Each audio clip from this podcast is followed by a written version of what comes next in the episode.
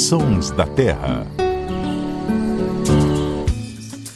Olá, seja muito bem-vindo. Esse é o Sons da Terra, o podcast do Terra da Gente, em parceria com a rádio CBN. Estamos aqui mais uma vez em som e imagem. Essa edição dos Sons da Terra você pode conferir em cores lá no nosso canal do YouTube, o canal dos Sons da Terra. E de vez em quando, a partir de agora, a gente vai deixar um pouquinho de lado aquele formato tradicional dos Sons da Terra, em que a gente sempre destaca uma espécie de animal para falar do som. A gente vai também bater uns papos aqui. Sempre vamos ter um convidado para discutir algum assunto. É uma espécie de prosa Sons da Terra, entendeu? E hoje o nosso convidado é o Alexandre Rezende, que é. Obrigado pelo convite claro, gestor de projetos socioambientais da empresa Bluestone. Isso? Isso. isso. Muito obrigado por ter vindo, Alexandre. Prazer é meu. Nossa, fazer parte dessa história né, é muito gratificante e a gente poder, poder contar um pouco dessa história. Bom, o Alexandre você já deve se lembrar dele, já participou de várias reportagens do Terra da Gente. É um médico veterinário que tem vários projetos de conservação aqui, um deles de mais destaque é, aquele projeto de conservação do pato mergulhão, mas ele também atua lá no Zoo de Itatiba, enfim. E agora com essa nova função de ser o gestor então... de projetos socioambientais da Uma, Bluestone. Um, um, novo desafio, né? Um novo desafio. Um veterinário no meio dos metais, né? Pois é. Primeiro eu queria falar um pouquinho sobre a Bluestone. Né? Para fazer uma introdução, a Bluestone é uma indústria de reciclagem de resíduos, especialmente metais, Isso. instalada ali na cidade de Saltinho, na região de Piracicaba. E o que, que a Bluestone tem a ver com conservação? Então, tem, que, que, tem a ver com sons da terra? Por que, que você está aqui representando a Bluestone, Alexandre? Então, a, a Bluestone é uma empresa que ela recupera resíduos né, com presença de, de metais. Né? O que, que isso tem a ver com, com os animais, em projeto de conservação? Né? Isso no começo da, da, da, empresa, eu tive contato com eles porque eu buscava é, recursos para executar ações de conservação. Porque Conservação é muito difícil a gente correr atrás de fazer ações. É, a gente tem um investimento muito alto, né? Você ir a campo, enfim, ações para espécie ameaçada de, de, extinção, você gasta um valor. Não se fala em conservação sem investimento, não existe, não tem como. E isso demanda um valor econômico, é, é, vai muito dinheiro nisso aí. É caro. É caro, é caro. E acabava que eu, como veterinário, eu ficava muito preso ao dia a dia do veterinário. Estava lá no, no, no Zoopark, com o dia a dia, aquela loucura, né? Não, não tinha como eu buscar recursos para executar ações, onde a gente é, também atua como consultor para o ICMBio dentro dos PANs, que é Plano de Ação Nacional para a Conservação de Várias Espécies. E aí surgiu essa possibilidade dessa parceria né? A, a Bluestone, ela, através dessa reciclagem de, de resíduos, né? ela tem sua renda e através disso ela consegue investir em projetos, patrocinar projetos de conservação da biodiversidade. Isso já está uma empresa nova, com uma equipe já há mais de 20 anos dentro dessa área de, de desenvolver novos produtos né, com resíduos, com presença de metais. Mas a Bluestone mesmo é uma empresa de dois anos e pouco, mas com, com uma equipe de quase 30 anos de experiência. E ela já nasceu com esse DNA verde, vamos dizer assim. Porque ela uhum. sempre, além dela, da atividade, a atividade dela por si só já ajudar o meio ambiente, porque senão todo esse material, esse resto de produção poderia virar um passivo ambiental, poderia ir para um aterro sanitário. Para a gente explicar melhor, quando você disse que ela é uma empresa de reciclagem de resíduos, que tipo de resíduos? Você pode dar um exemplo para a gente? Olha, são vários os tipos de resíduos com presença de metais, resíduos sólidos, né? Uhum. Desde catalisadores químicos, que são reatores, né? Que através de uma reação catalítica, ela, ela tem metais ali, umas esferas e tal, para dentro de um processo químico ter essa esse processo catalítico para ajudar o, alguma. Por exemplo, a margarina, por exemplo. Né? Usa-se um catalisador de níquel que o material passa para sofrer um, um processo para que ele possa aí virar a consistência que tem a margarina que a gente come. E tem uma sobra. E tem uma sobra ali. É, é, na verdade, não é sobra. Ele, com o tempo, ele contamina com matéria orgânica e ele perde a função catalítica. Entendi. Né? E de hidrogenação. Né? Aí, como ela não tem mais essa função, ela perde ali com dois, três anos, ela perde a função. Então, quer dizer, uma indústria que faz margarina. Com o tempo, aquele produto que ela usa para fazer a, a hidrogenação da margarina, ela tem virar... que trocar. Em dois anos ela tem que trocar aquele reator dela. E vai virar um. aquilo vai virar lixo.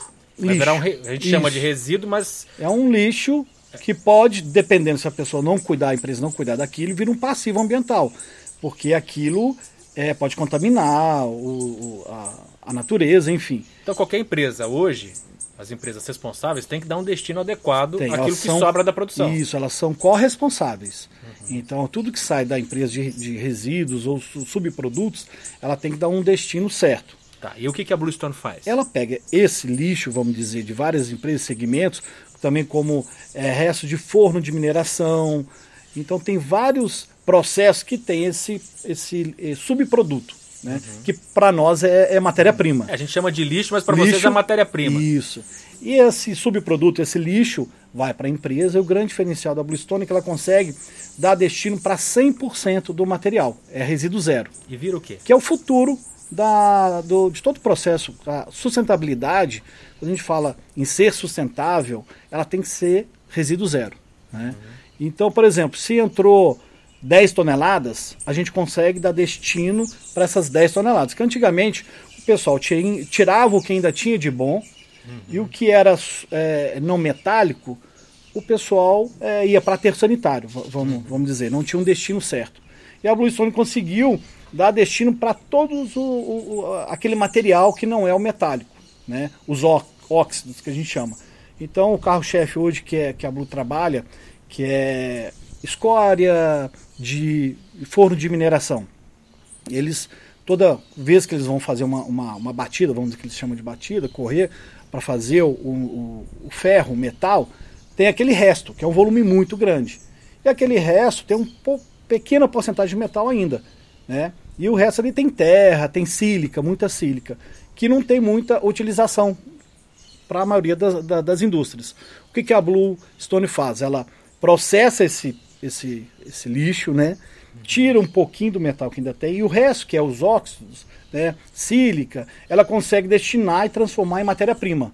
né? Ela tem o cimento Ecomix, que é um cimento diferenciado, com uma, uma resistência diferenciada. Ela tem o fertilizante também, e também material pra, de cerâmica. né? E aí ela, então ela consegue dar destino para 100% do, do material. Nada vai para a natureza. Nada vai para a natureza, é tudo rastreado.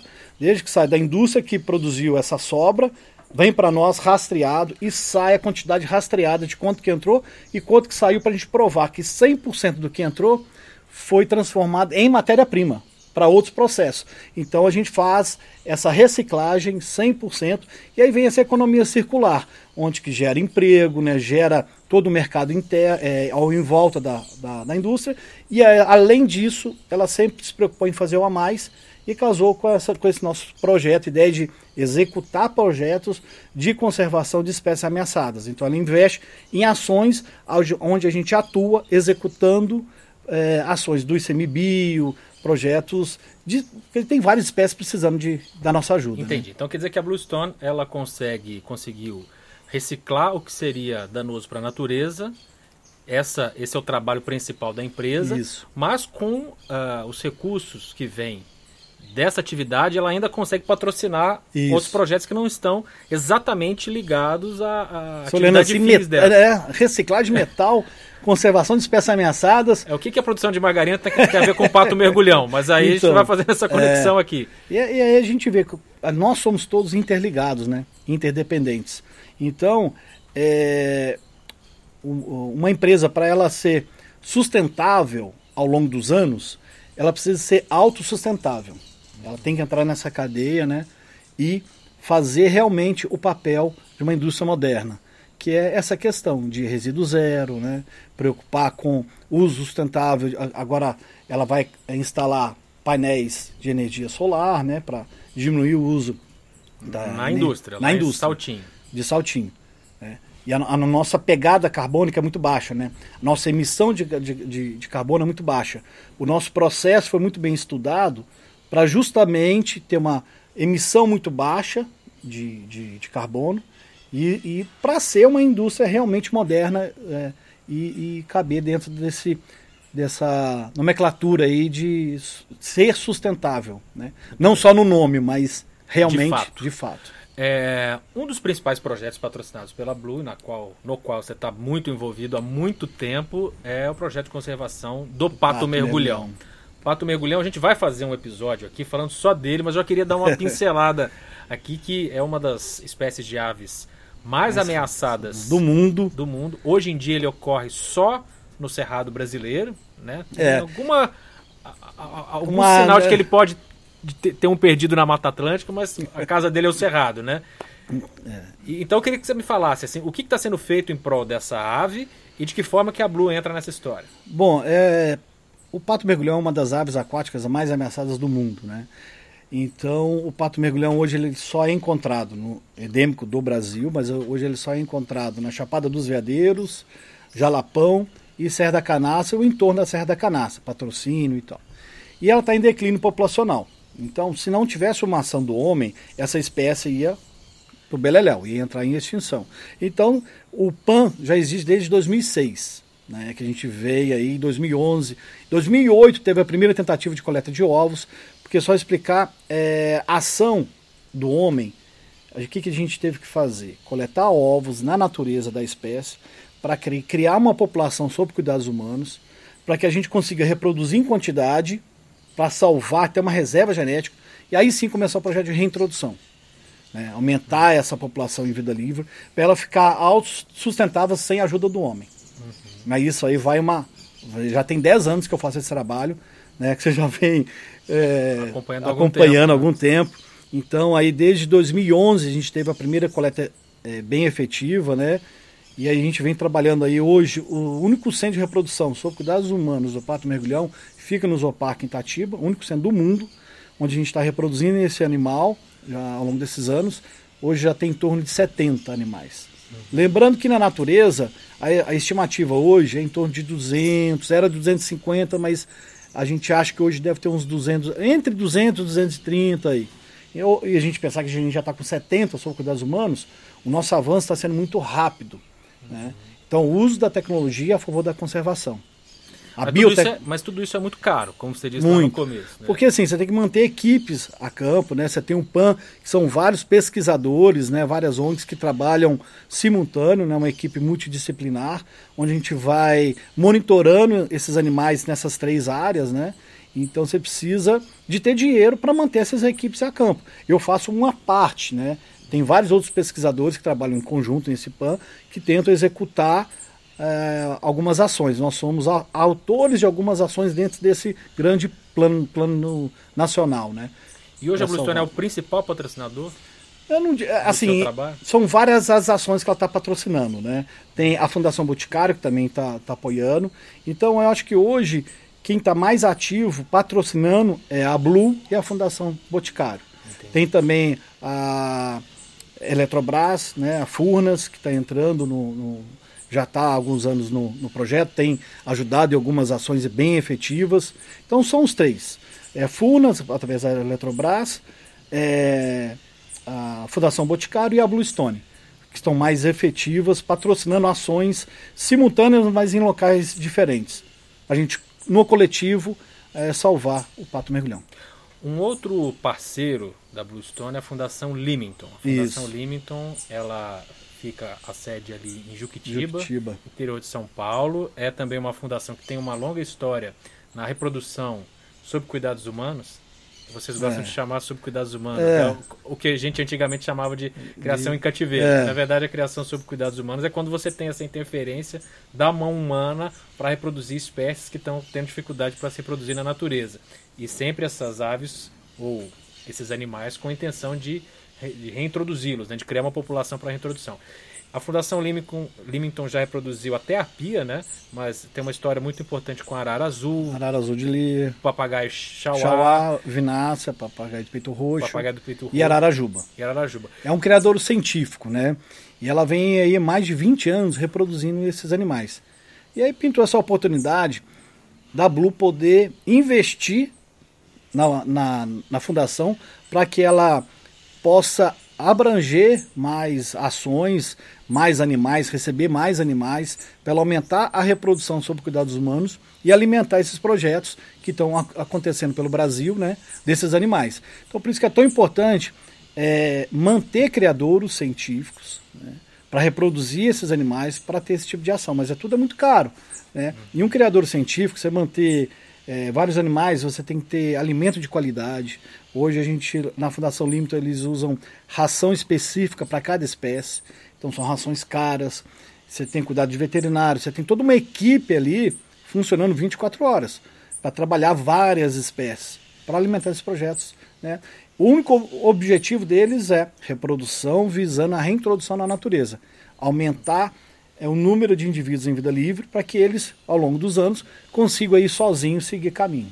É interessante lembrar que é, locais como a Fundação Limington, o próprio Zooparque de Itatiba, onde você atua, é, tem projetos de conservação, no caso do Zooparque, paralelo, paralelo. ao turismo. Sim, né? sim. Dizer, por exemplo, onde estão os patos mergulhões sendo é, reproduzidos, ele é, não é aberto o, o ao público. O visitante não entra, quer dizer, não, não é, uma, não é um atrativo. Na não. Fundação Limito, se eu não me engano, nem tem visitação não, a, a, aos é, recintos. Os criadores científicos, eles não podem receber visitação paga, né? Porque aí teria que entrar numa outra categoria. Os criadores científicos, para fim de conservação, ele visa a reprodução para esse fim, para esses projetos de reintrodução na natureza, né?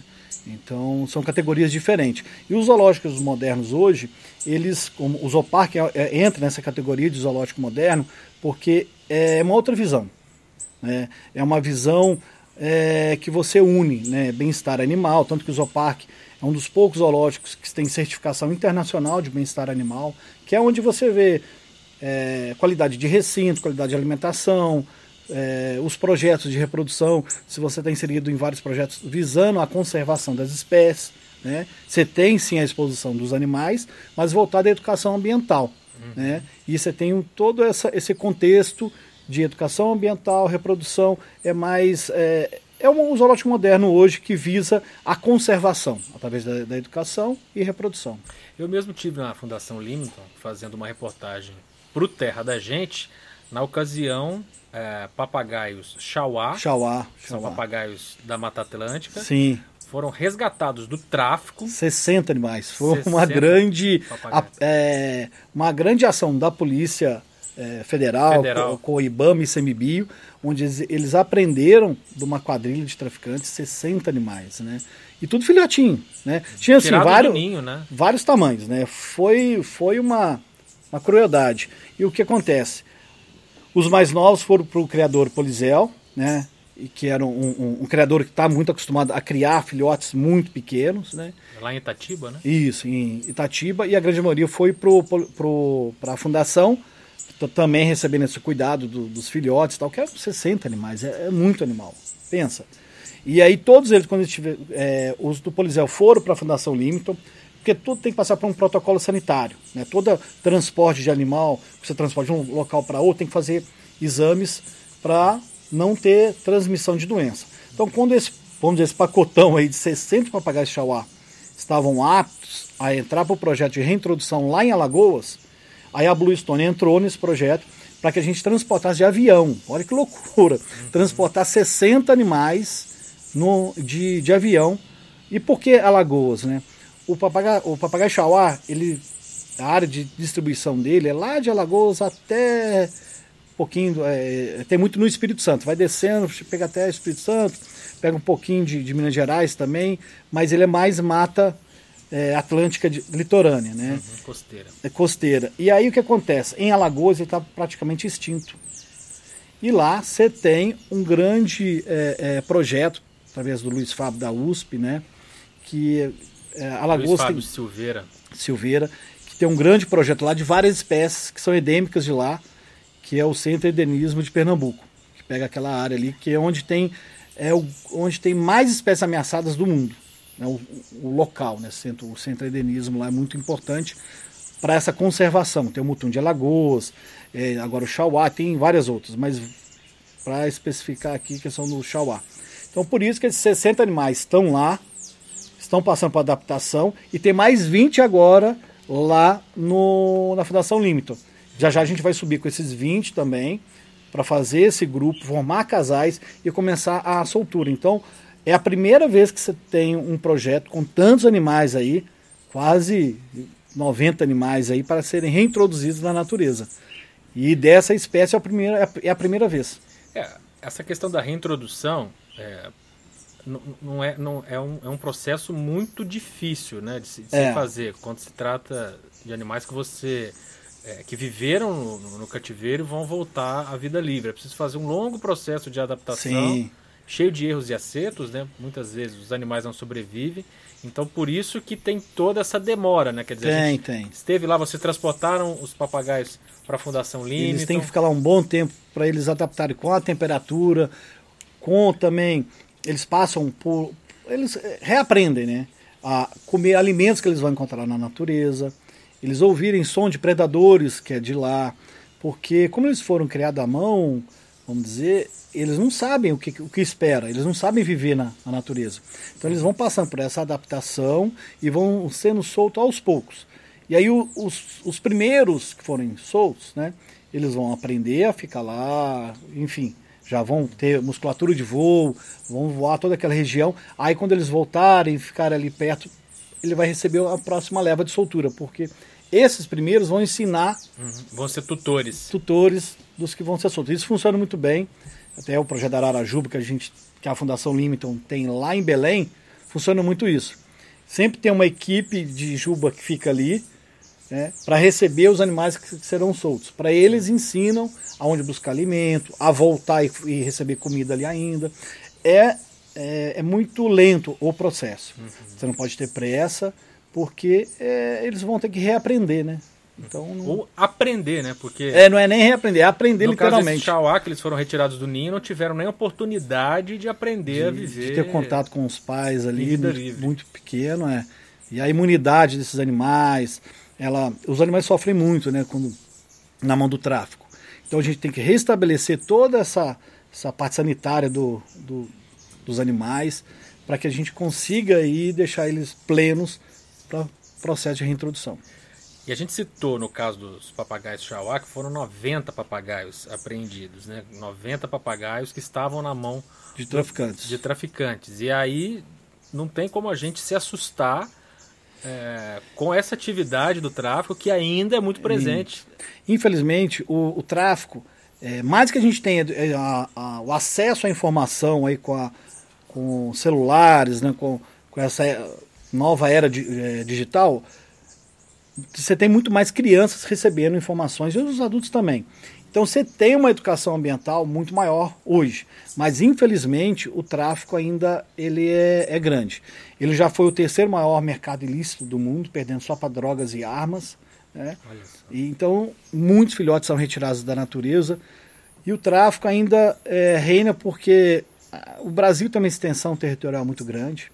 Tem uma cultura de, de dos mateiros irem para a mata e tirar os filhotes da natureza, né? E para ele é um, um, vamos dizer, ele não pensa na natureza, coitado, tá lá, coitado no sentido assim, ele está lá no meio do mato, ele não tem, às vezes, muito o que fazer. Então, a única fonte de renda dele é retirar o animal que para ele não tem custo, mas mal sabe ele o, quem vai pagar o preço vai ser a natureza e depois nós mesmos. É, Mas pior é quem compra, né? Sempre. Pior é quem Sempre. compra o tráfico um só, animal. ex- só existe porque tem quem compra, quem fomenta toda essa, cadeia é quem compra. Então o a ICMBio, o IBAMA, Polícia Federal, eles agem. A, legislação brasileira é muito boa, né? E então tem diminuído bem, mas ainda tem muito muito tráfico, muita retirada de animais. Que o grande problema é o- é o impacto.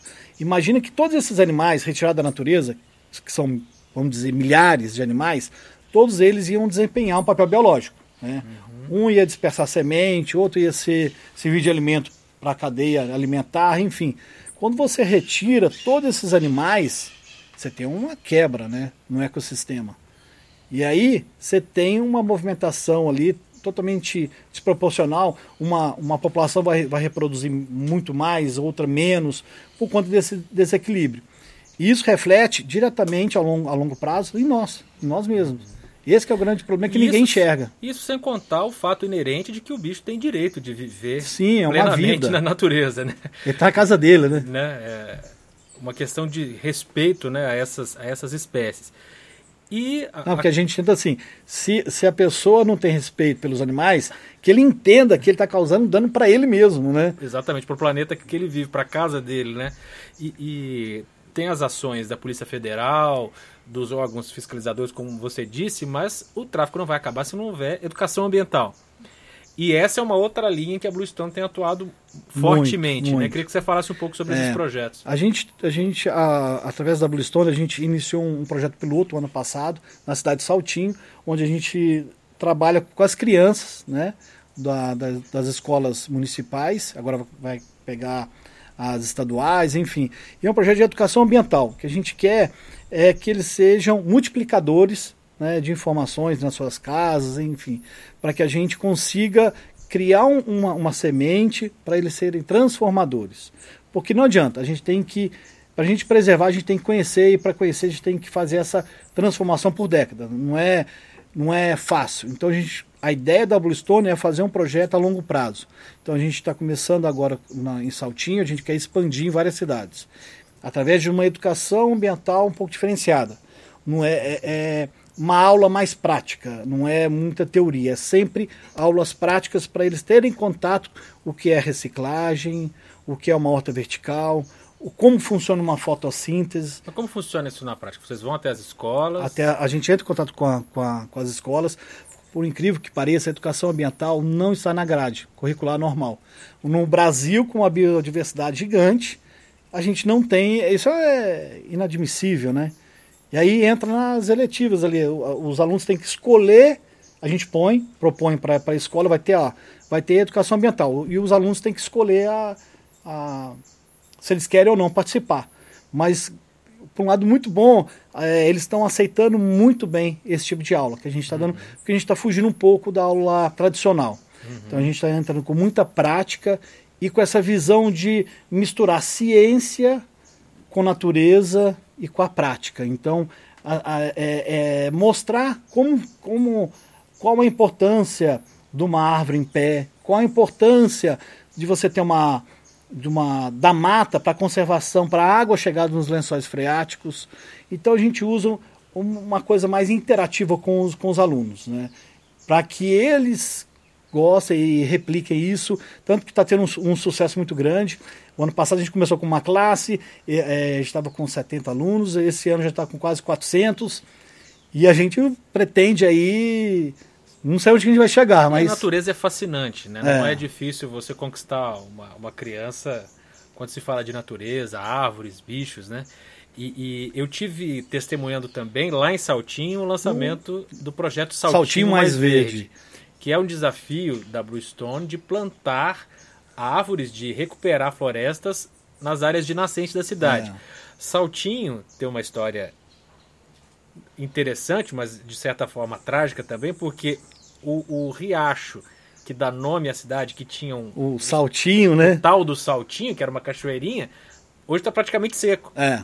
Né? E um dos desafios é justamente reflorestar as nascentes.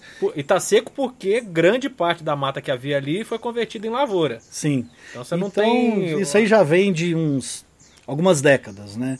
Então, ao longo desses anos foi retirada toda essa mata em volta das nascentes. O que acontece é que você não tem recarga nos lençóis freáticos. Então você não tem essa reposição de água nos lençóis freáticos, que acontece quando precisa de água não tem. Né? Uhum. E a cidade já passou por dificuldades para até abastecimento para Teve que já fazer racionamento por falta de água. É, eles fazem hoje a mais de 90% é de poço, né? Uhum. É fundo e tal. E o que não é a melhor opção. A melhor opção se você tivesse nascentes brotando água ali que ia abastecer os mananciais para fornecer não só a cidade, mas para biodiversidade local. O que acontece é que to, quase todos os riachos ali de Saltinho estão secos. Você vê, ele só tem folha, só corre água quando chove. E aí a Blue a gente entrou nesse grande, grande desafio, que é reflorestar todas as nascentes. Né? Porque ali é, o, o Riacho Saltinho vai para o Piracicaba Mirim, que vai chegar na bacia do Piracicaba. Uhum. Então a ideia nossa é surtir é, efeito positivo para toda essa comunidade. Mas não é fácil. E, e como é e, é que é o projeto? Explica para a gente. Isso, foi até bom você abrir esse espaço, porque assim, até para a gente explicar. Porque para a gente ter sucesso nesse projeto, a gente precisa muito do produtor rural. Uhum. Porque assim, qual é a ideia da Blue? Qual é a solução para que a gente haja, haja recarga dos, dos lençóis freáticos e volte a correr água em médio prazo, em, sei lá, cinco anos a gente ter água já correndo ali. Seria voltar com as árvores, com o plantio ali nas nascentes. Então a gente montou uma equipe técnica né, para a gente correr essas áreas e quando a gente acha uma fazenda que tenha uma nascente, a Bluestone investe e paga para fazer o reflorestamento dessa área. Só que uhum. o proprietário tem que é, autorizar a gente entrar, a Bluestone, através desse projeto Saltinho Mais Verde, e a gente faz todo o projeto técnico, certifica o projeto técnico na, nas entidades e faz o plantio. Custo todo da Bluestone. O proprietário por dois anos. Só cede, só cede a área. A área. Para ele é bom porque ele vai ter água de volta no terreno dele. Para ele vai, vai agregar valor na terra dele, sem ele colocar um real.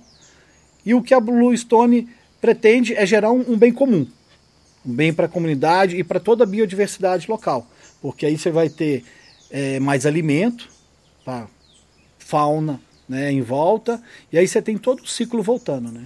Aí você tem toda a biodiversidade funcionando novamente, os serviços ecossistêmicos voltam, e aí tem toda uma. Basicamente, vocês estão doando uma floresta pro Isso. dono da terra. É.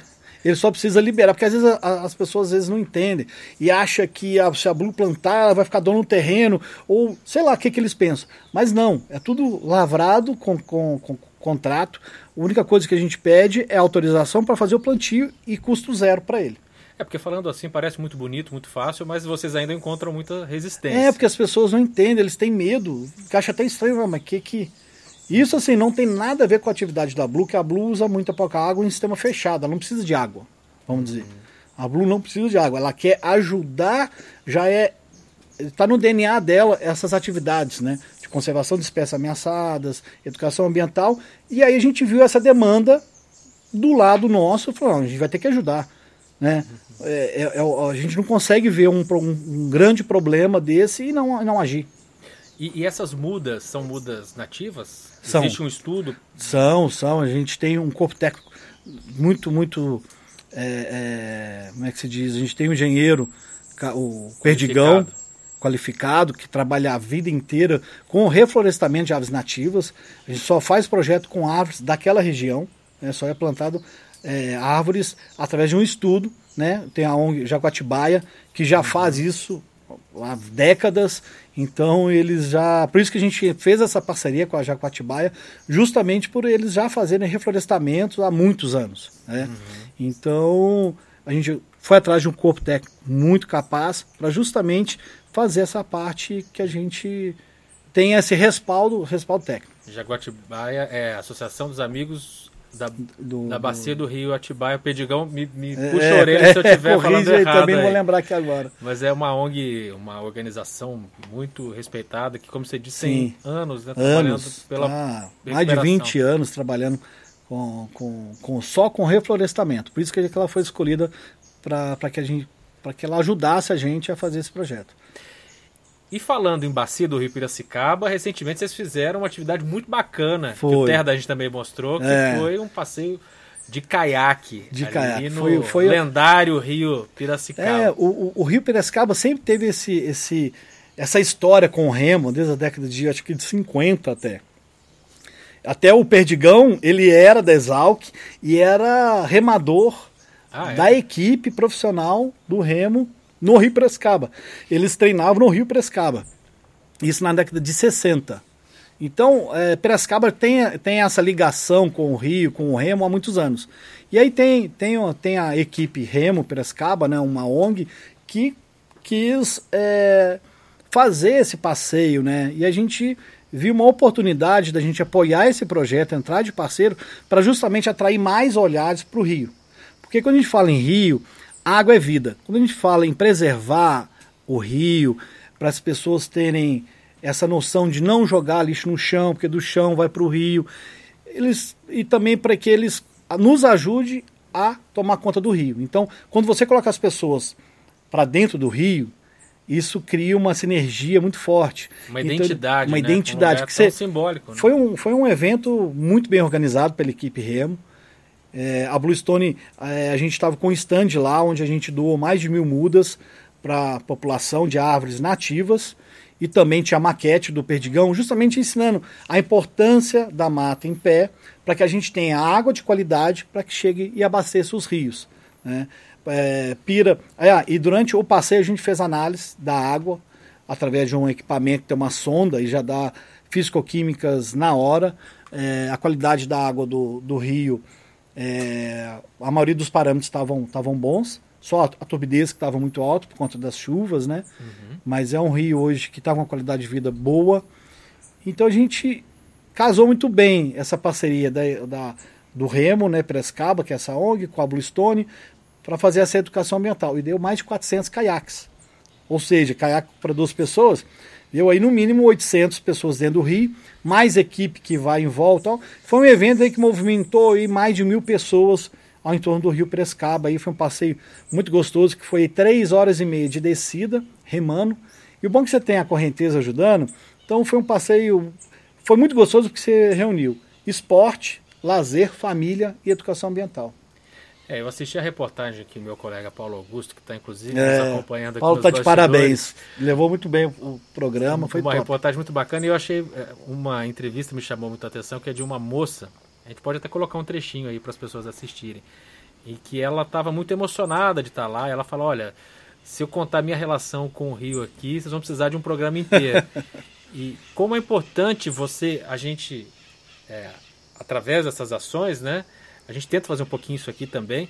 É, reconectar as pessoas à natureza. Sim. E houve esse rompimento que acaba é, é, é, causando, por exemplo, situações como a do tráfico que a gente viu, é. da falta de consciência. Então, então, imagino que ações como essa sejam formas de conectar, de lembrar para as pessoas que ali tem um rio, que elas têm que cuidar Sim. do rio, que elas têm responsabilidade, que as ações diárias podem melhorar a qualidade daquele rio, da é, natureza. E é bem geral. isso, Marcelo, porque assim, é, fazer com que as, a, a, a ideia dos projetos de educação ambiental, o remo, é bem isso, é fazer com que essas pessoas passem por experiência. Elas têm que experienciar, vamos dizer, né, é, essa, esses momentos para que ela reconecte com a natureza né? Não é papo cabeça, é papo de. Uhum. É, para que elas tomem a consciência que, gente, aqui é a nossa casa, a gente não tem plano B, vou, vou para o planeta do lado. Então, assim, a gente sabe que está tendo essas alterações climáticas, que uns dizem que é para mais ou para menos, mas não importa, já está comprovado que existe e isso tem um impacto. E esse impacto é a gente. Então a gente fala do tráfico, né? Um, um fato muito, muito danoso, vamos dizer. A gente fala de Mata Atlântica. Mata Atlântica é, é o bioma que mais foi depredado desde 1500, quando os portugueses chegaram, os europeus de forma geral, né? Que levaram toda a nossa Mata Atlântica embora, né? E é o bioma que mais a gente vive dele, vamos dizer. Né? A maior população do Brasil está aqui no Sudeste e a gente está bem coladinho com, com a Mata Atlântica. E é o bioma que mais sofreu, e mesmo assim ele estaria ainda dando os serviços ecossistêmicos, que é água de qualidade, sem cobrar nada para gente. E a gente, o mínimo que a gente tinha que fazer era preservar, cuidar, né? E, e as pessoas vão no dia a dia, vão esquecendo. Se não me engano, 80% da população brasileira, não lembro se esse número está correto, é, vive em áreas de Mata Atlântica. A gente está aqui. É é, é, um fragmento do Sul, rodeado pela Mata Atlântica, né? Então, é... E foi o bioma mais impactado. E, então, e, é, é, essas ações é justamente para que a gente volte, tenha a, a, consciência do quanto é importante a gente proteger e fazer ação. A gente pode fazer ação em casa seja separando o seu lixo, seja o uso racional no banho. São ações pequenas que a gente acha que não tem impacto, mas se todo mundo fazer junto, isso aí gera um benefício, um bem comum para todo mundo. É, parar de jogar lixo no chão. São ações que a gente sempre fala, toda hora está na televisão e tem diminuído. Mas a gente ainda precisa fazer muito mais. Porque o impacto que o ser humano fez é, e faz ao meio, ao meio ambiente, à, à, à natureza, ele é muito maior do que ela consegue, né? Vamos dizer, ela consegue trabalhar e repor esse dano. Então, infelizmente, o homem é um bicho esquisito, né? mas, mas essas ações aí estão para é, melhorar essa, deixar mais a gente quer, essa relação. É isso, né? a gente quer justamente isso, trazer essa consciência ecológica para todo mundo. Né? Que, que não seja um, uma coisa distante você querer o bem comum ou querer o bem à natureza. Isso tem que ser para todo mundo, né? Todo Muito dia. bem. Alexandre Rezende, muito obrigado pelo papo. Eu que agradeço e é uma honra estar aqui com, com, essa, com esse novo podcast. Parabéns. Muito obrigado. É, que venha muito sucesso aí.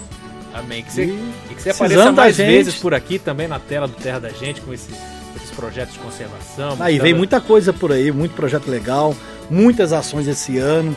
Então, quem sabe aí a gente possa mostrar isso aí para as pessoas, para elas saberem, né, que tem muitos projetos legais no Brasil de conservação de espécies ameaçadas. E é interessante mostrar para as pessoas, para elas saberem que é, é muito trabalhoso. Com certeza, é. Ficou. A gente teve uma pequena amostra disso aqui nessa conversa. Muito obrigado. Se você Obrigado. gostou desse episódio, quer ouvir de novo, quer compartilhar, você pode fazer isso através do seu aplicativo de podcasts, do site do Terra da Gente e agora também no nosso canal no YouTube. É só buscar por Sons da Terra, caso você já não esteja nesse nosso canal. É isso aí, a gente fica por aqui, até a próxima. Valeu! Sons da Terra.